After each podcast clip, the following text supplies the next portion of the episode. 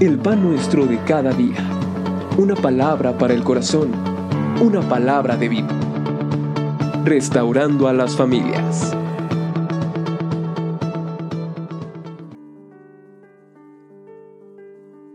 Dice la escritura en Romanos capítulo número 15, versículo número 13, y el Dios de esperanza os llene de todo gozo y paz en el creer, para que abundéis en esperanza por el poder del Espíritu Santo.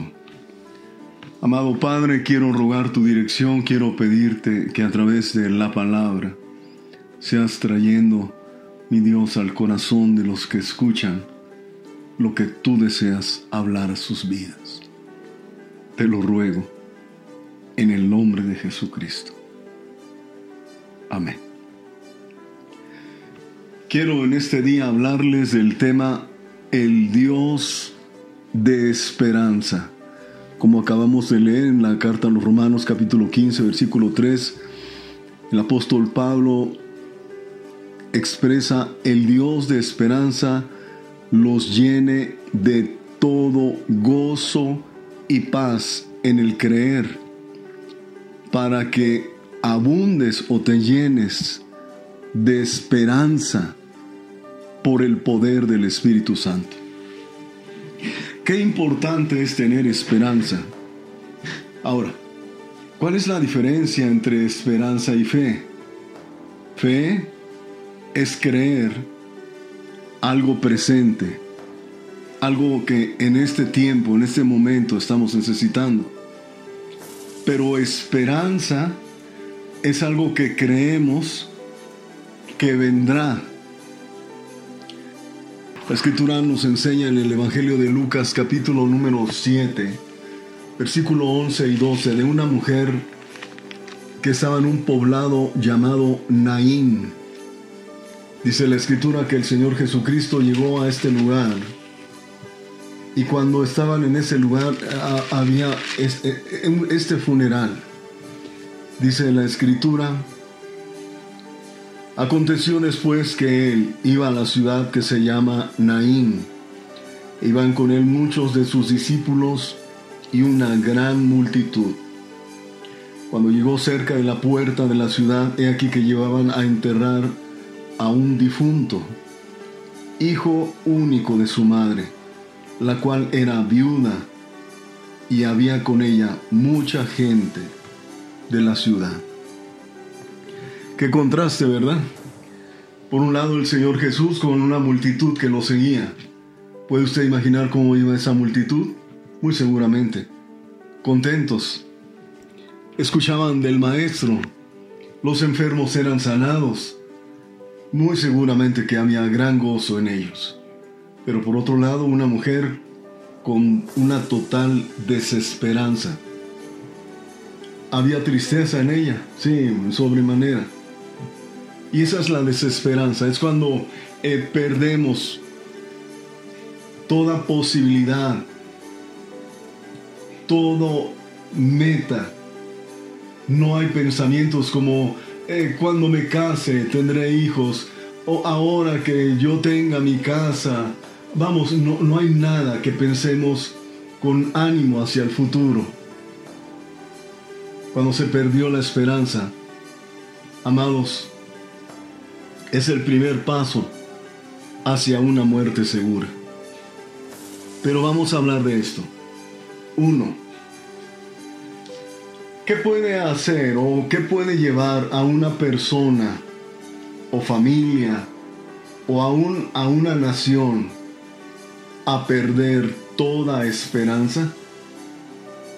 En primer lugar, cuando el pecado trae graves consecuencias sobre nuestras vidas y sobre la vida de nuestra familia. ¿Qué estoy diciendo?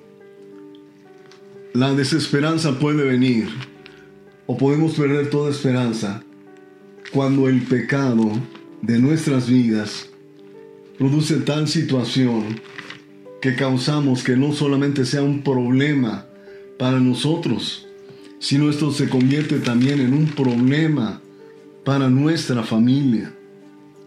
Voy a poner un ejemplo. Segundo libro de Reyes capítulo número 25 en adelante. Cuando leemos esta porción de las escrituras decimos, uff, esto está fuerte. Pobre Sedequías, qué manera de ser apresado y qué manera de enjuiciarlo. Primero degollan a sus hijos, prácticamente fue la última imagen de lo que quedó en su mente, sus hijos muertos, y después lo llevan prisionero. Vaya, pero ¿por qué sucedió todo esto? Bueno, tendríamos que leer todo el contexto de, lo que vivió Israel. No por un año, ni dos, ni tres, ni cuatro. Por muchos años vivieron en una continua maldad. Rey tras rey, rey tras rey. Parecía que el pecado sobreabundaba en Jerusalén, en Israel. Hasta que el Señor dijo basta y trajo esta sentencia sobre la nación y especialmente sobre la vida del rey. En la manera práctica, en una manera personal, pudiéramos nosotros también cometer una serie de errores que pueden causarnos problemas. Tal vez no como le sucedió al rey Sedequías, desde luego, pero sí indiscutiblemente podríamos tener vergüenza, podríamos sufrir afrenta o cárcel o situaciones tan graves, tan difíciles por causa de nuestros errores, del pecado en nuestra vida. Segundo, la desesperanza viene cuando una enfermedad irrumpe sobre nuestras vidas y esa enfermedad no tiene ninguna posibilidad de ser sanada. El Evangelio de Juan capítulo número 5, la escritura nos habla de un hombre que estaba paralítico. Durante 38 años había estado en esa condición. Probablemente usted recuerda este pasaje. Habla del paralítico de Bethesda. Desde en Bethesda había un estanque y en ese estanque se reunían muchos enfermos porque tenían la creencia de que cuando las aguas se movían es porque un ángel las movía y entonces el primero que entraba en el agua era sanado. Pero ese hombre llevaba 38 años ahí. 38 años. Quizás algunos de los que me están escuchando no tienen esa edad. O la tuvieron por lo menos. Dice que el Señor Jesucristo se acercó a él y le dijo, ¿quieres ser sano? Qué pregunta, ¿verdad? 38 años enfermo. Es probable que usted cuando enfermó y le dijeron tiene tal o cual enfermedad, pero no hay remedio para esto. Parece que todo se nos termina cuando hay una seguridad de parte médico cuando nos dice no hay posibilidad de ser sanado. Algunos pensamos, bueno, ¿cuánto tiempo voy a tener de vida? ¿Cuánto tiempo me queda? Pero parece ser que el cuerpo te va anunciando qué tan rápido o qué tan prolongado pudiera ser esto. Pero yo quiero animarle. Hoy estamos hablando del Dios de esperanza. Y la escritura nos enseña ya lo dijimos, en primer lugar, la esperanza se pierde por causa del pecado. La esperanza se pierde cuando irrumpe la enfermedad y no hay ninguna posibilidad de ser sanado. La esperanza se pierde por causa de una tribulación a otra. Llega el momento en que el desaliento nos abraza y todo ánimo de vivir se pierde. Hay personas que han vivido una serie de problemas increíbles, pero parece ser que es una cadena. Tengo varios años ya como pastor, 39 años, y muchas veces han venido diciéndome qué es la razón, qué hice, por qué estoy así, qué estaré pagando, pastor. y Dios mío, yo quisiera darles una respuesta a cada situación de su vida, pero no siempre tenemos una respuesta. Voy a leerles en el primer libro de Reyes, capítulo número 19. Acá dio a Jezabel la nueva de todo lo que Elías había hecho y de cómo había matado a espada a todos los profetas. Entonces envió Jezabel a Elías un mensajero diciendo, Así me hagan los dioses y aún me añadan si mañana a estas horas yo no he puesto tu persona como la de una de ellos. Viendo pues el peligro se levantó y se fue para salvar su vida y vino a Berseba que está en Judea, en Judá, y dejó allí a su criado. Y él se fue por el desierto un día de camino y vino y se sentó debajo de un enebro y deseando morirse dijo, Basta ya, oh Jehová, quítame la vida, pues no soy yo mejor que mis padres. Podríamos pensar, bueno, ¿qué, tiene Elías? Porque el gran Elías, aquel hombre que había eh, avergonzado a los profetas de Baal, ahora quiere morir. Pero Elías había tenido una serie de situaciones. Primero un periodo de sequía. Había tenido que esconderse y los cuervos le habían alimentado. Después vivió varios meses con una mujer viuda alimentándose solamente de agua y pan. Después confronta a los sacerdotes y por último Jezabel le dice, de cierto te digo que te voy a matar. Si usted ha perdido la esperanza, anímese. Hubo personas como Elías que dijeron por un momento, basta oh ya, oh Dios, quiero morir. Quiero llevarlo a los pasos que nos llevan a desechar, a quitar de nosotros la desesperanza. En primer lugar, Dios habla a nuestro corazón. Dios te está hablando a, tu corazón y te quiere decir a través del Salmo 42, versículo número 5. Escúchame por favor. ¿Por qué te amates, oh alma mía? Y te turbas dentro de mí. Espera en Dios, porque aún he de alabarle, salvación mía y Dios mío. Entonces el Señor en este día te dice, ¿por qué te amates?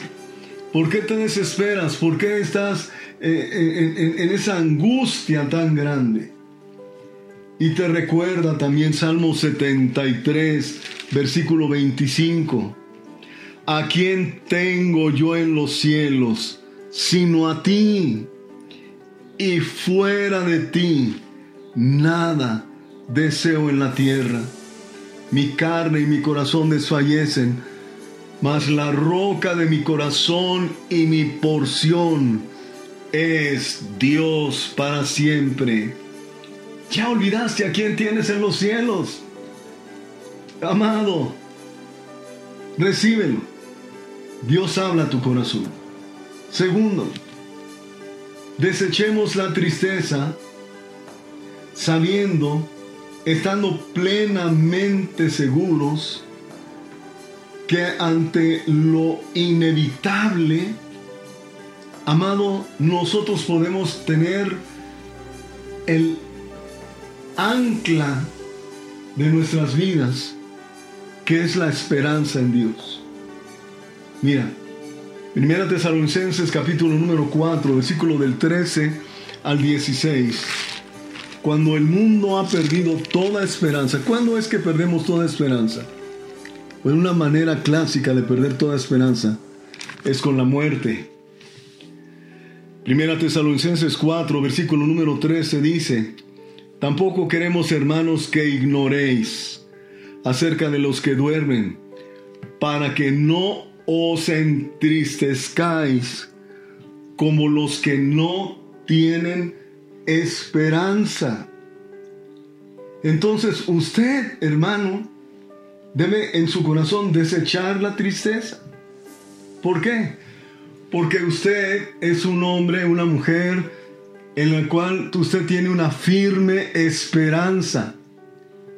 si la muerte súbitamente llegó a un familiar nuestro, tenga usted la certeza, la seguridad, la plena esperanza de que él, si, si él tuvo a Cristo como el Señor y Salvador de su vida, él tiene la vida eterna y nada lo va a mover de ahí. Yo quiero guiarle a tres pasos de vida. ¿Me permite? Tres pasos de vida. Este es mi último punto. Romanos 12, versículo número 12. La escritura nos enseña tres aspectos preciosos en los cuales podemos tener una firmeza clara, plena de la esperanza. Dice, gozosos en la esperanza, sufridos en la tribulación, constantes en la oración. Gozosos en la esperanza. ¿Qué es esto? El llamado de Dios es, alégrate. ¿Por qué? Porque la esperanza me habla de del futuro, de lo que tal vez no tengo en este momento, pero voy a tener. En primer lugar, vida eterna, un cuerpo incorruptible. Voy a tener una morada con Cristo. ¿Recuerdas? En la casa de mi Padre muchas moradas hay. Voy pues a preparar lugar para ustedes. Usted va a tener una morada con el Señor. El reino de los cielos. Usted va a reinar con Cristo por la eternidad. Entonces la muerte ni la tribulación, nada nos va a separar del amor de Dios. Entonces nosotros estamos gozosos en la esperanza, sufridos en la tribulación. ¿Por qué? Porque sabemos soportar la adversidad sin quejarnos ni rebelarnos, sabiendo que nuestras vidas están en aquel que nos consuela. La segunda carta a los Corintios capítulo número uno. Amados, la escritura nos dice que somos consolados con el Dios de toda consolación, el cual nos consuela en todas nuestras tribulaciones, para que también nosotros podamos consolar a los que están en cualquier tribulación, por medio de la consolación con que nosotros somos consolados por Dios. Sufridos en la tribulación. Recuerda, en la tribulación Dios tiene un propósito. Job capítulo número 1 versículo 22 dice la escritura que Dios no le atribuyó a Dios ningún despropósito. Y recuerda todo lo que vivió Job. Por último, constantes en la oración. Ya sea en una forma personal o grupal, la oración produce paz, ánimo, vigor. La comunión con nuestro Dios será la forma más efectiva de mantenernos firmes y con una esperanza segura. Amados, concluimos. Hemos creído en el Dios de esperanza. El Dios que, pese a todas las situaciones que pudieran llevar a alguien a una desesperanza, nosotros nos recordamos en este día que hemos creído en el Dios que nos ha dado esperanza y en Él permanecemos. Amado Padre, gracias por tu palabra. Sea tu amor y tu gracia abundando en la mente y el corazón de cada uno de mis hermanos. Y te damos gracias, Señor, porque tú eres el Dios de nuestra esperanza.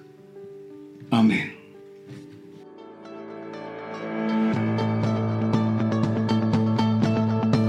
El pan nuestro de cada día una palabra para el corazón, una palabra de vida. Restaurando a las familias.